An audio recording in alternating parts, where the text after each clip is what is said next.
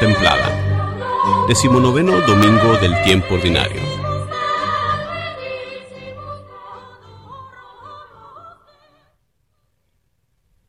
Lectura del libro del profeta Isaías.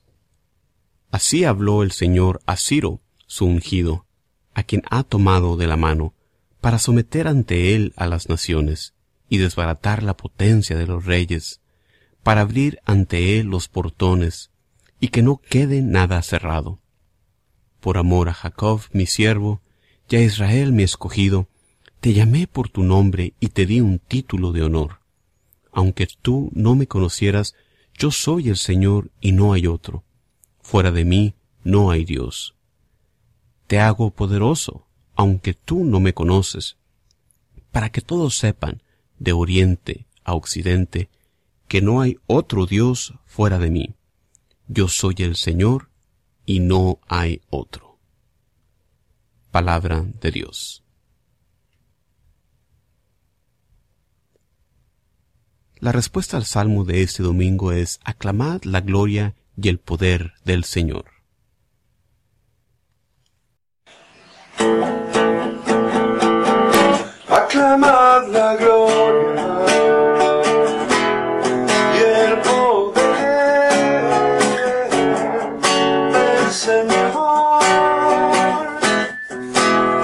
Señor. Cantad al Señor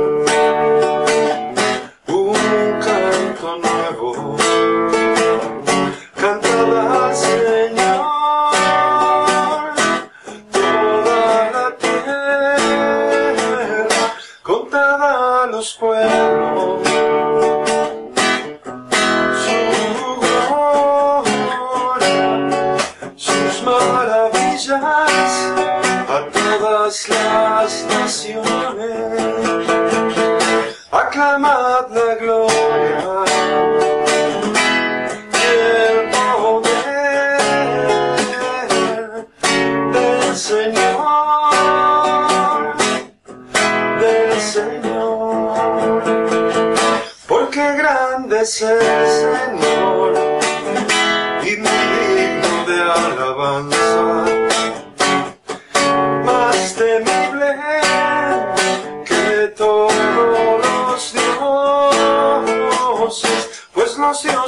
dioses de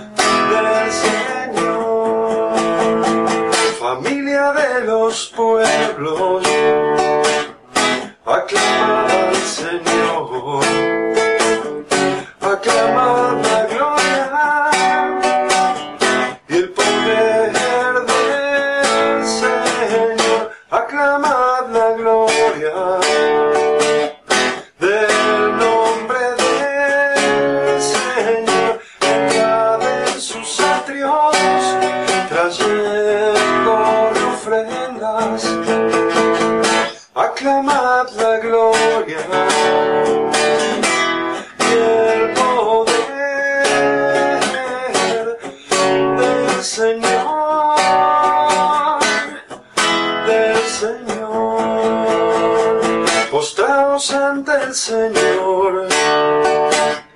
En el atrio sagrado, tiembla en su presencia la tierra toda, decida a los pueblos,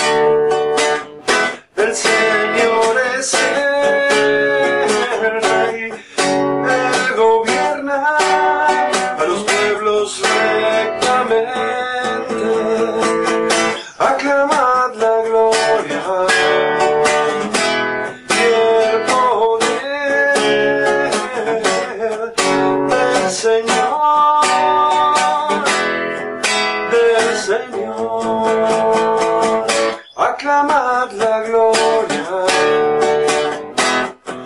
y el poder del Señor, del Señor.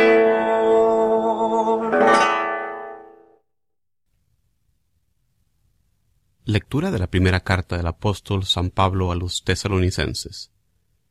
Pablo, Silvano y Timoteo deseamos la gracia y la paz a la comunidad cristiana de los tesalonicenses, congregada por Dios Padre y por Jesucristo el Señor. En todo momento damos gracias a Dios por ustedes y los tenemos presentes en nuestras oraciones. Ante Dios nuestro Padre, recordamos sin cesar las obras que manifiestan la fe de ustedes, los trabajos fatigosos que ha emprendido su amor y la perseverancia que les da su esperanza en Jesucristo nuestro Señor. Nunca perdemos de vista, hermanos muy amados de Dios, que Él es quien los ha elegido.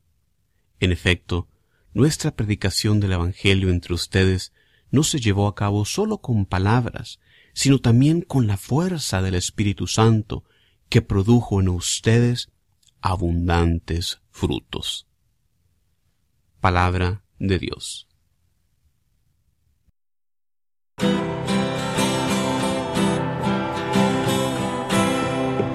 Aleluya.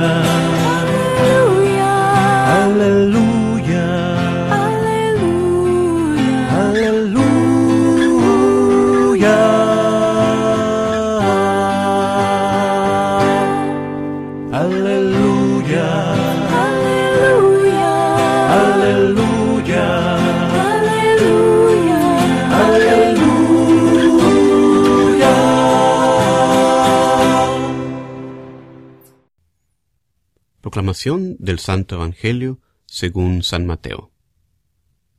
En aquel tiempo se reunieron los fariseos para ver la manera de hacer caer a Jesús, con preguntas insidiosas, en algo de que pudieran acusarlo. Le enviaron, pues, alguno de sus secuaces, junto con algunos del partido de Herodes, para que le dijeran, Maestro, sabemos que eres sincero y enseñas con verdad el camino de Dios y que nada te arredra, porque no buscas el favor de nadie. Dinos, pues, ¿qué piensas? ¿Es lícito o no pagar el tributo al César? Conociendo Jesús la malicia de sus intenciones, les contestó, Hipócritas, ¿por qué tratan de sorprenderme? Enséñenme la moneda del tributo. Ellos le presentaron una moneda. Jesús les preguntó, ¿De quién es esta imagen y esta inscripción? Le respondieron, del César. Y Jesús concluyó, Den pues al César lo que es del César y a Dios lo que es de Dios. Palabra del Señor.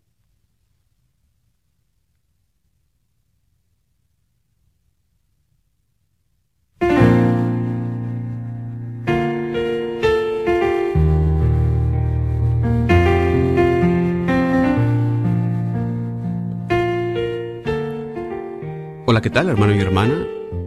Qué bueno que estás aquí conmigo compartiendo este momento de reflexión sobre la palabra de Dios que siempre, como palabra viva, nos tiene un mensaje para ti y para mí.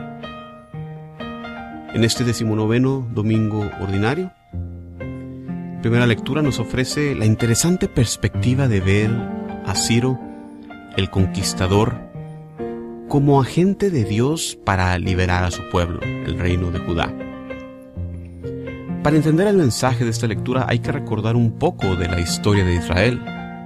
Para ese entonces el pueblo de Dios había sido dividido en los reinos del norte y, del sur ya por varios siglos.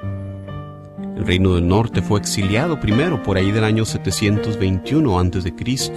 por los asirios mientras que al reino del sur le tocó el turno de ser exiliados por los babilonios en el año 586 a.C.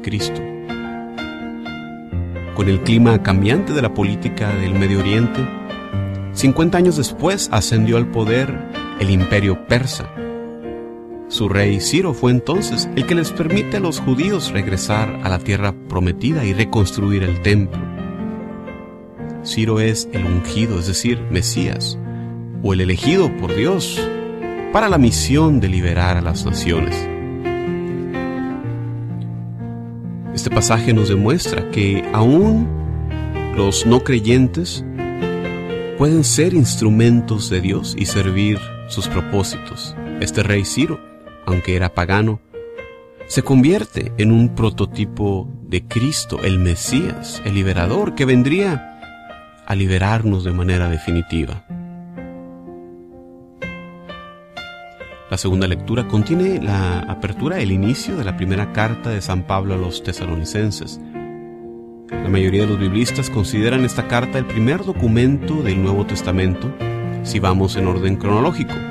La carta a los tesalonicenses data del año 50 después de Cristo, después de la reunión de los apóstoles en Jerusalén, donde se decide que Pablo dirija su predicación a los gentiles. La población de esta ciudad de Tesalónica era probablemente una mezcla de ambos gentiles y judíos. En este pasaje vemos cómo es común en la correspondencia de este tiempo el saludo de Pablo que da a la iglesia en Tesalónica. El que incluya a sus acompañantes Silvano y Timoteo no es tan común. Quizás se deba al deseo de Pablo de tener dos testigos de esta carta, ya que era común para la legalidad de los juicios, para su validez, el tener dos testigos. Pablo se muestra muy agradecido por su gran respuesta a la predicación del Evangelio. Pablo los encomienda por tres cosas. El obrar de su fe, el trabajo difícil de su caridad y la tenacidad de su esperanza. Esas tres cosas que realizan los tesalonicenses son posibles al vivir en gracia de Dios, quien nos da el, el aliento para las buenas obras. Por eso debemos vivir siempre en Dios, ya que sin su gracia no es posible vivir una vida buena, una vida de virtud. En el Evangelio de este domingo vemos cómo los enemigos de Jesús buscan tenderle una trampa con una pregunta que parece imposible de contestar, sin que sea uno implicado en un gran problema. El asunto de los impuestos era algo muy discutido e incluso había llegado a ocasionar la revuelta de Judas el Galileo. El pagar los impuestos era visto por algunos como traición a la alianza. Si Jesús decía que sí se debían de pagar impuestos, entonces se le podría acusar de colaborar con los romanos. Si decía que no, entonces se le podría acusar, como finalmente se le acusó falsamente, de ser un revolucionario, de ir en contra del rey. Irónicamente le preguntan si está bien pagar el impuesto, y cuando Jesús pregunta por la moneda que se usa para pagar el impuesto, alguien rápidamente le enseña una, lo que implica la falsedad de la pregunta, porque esto ya es un hecho para la gente, ya es aceptado el pagar el impuesto. La respuesta de Jesús nos enseña que hay una recta relación entre la iglesia y el Estado, ya que ambos, de diferentes maneras, trabajan ambos para el bienestar de la sociedad. En esta semana, hermano y hermana, oremos por el bienestar y la conversión de todos los gobernantes y trabajadores civiles, para que su trabajo sea para el bien común y no sea un estorbo en seguir nuestra vocación cristiana. Como siempre, muchísimas gracias por acompañarme en estas reflexiones. Despide de ustedes. Un saludo calurosamente en Cristo, su hermano Juan Carlos Moreno, desde Houston, Texas invitándolos a visitar mi sitio de internet, vayan al mundo.org para más recursos para la evangelización. Paz y bien para ustedes siempre.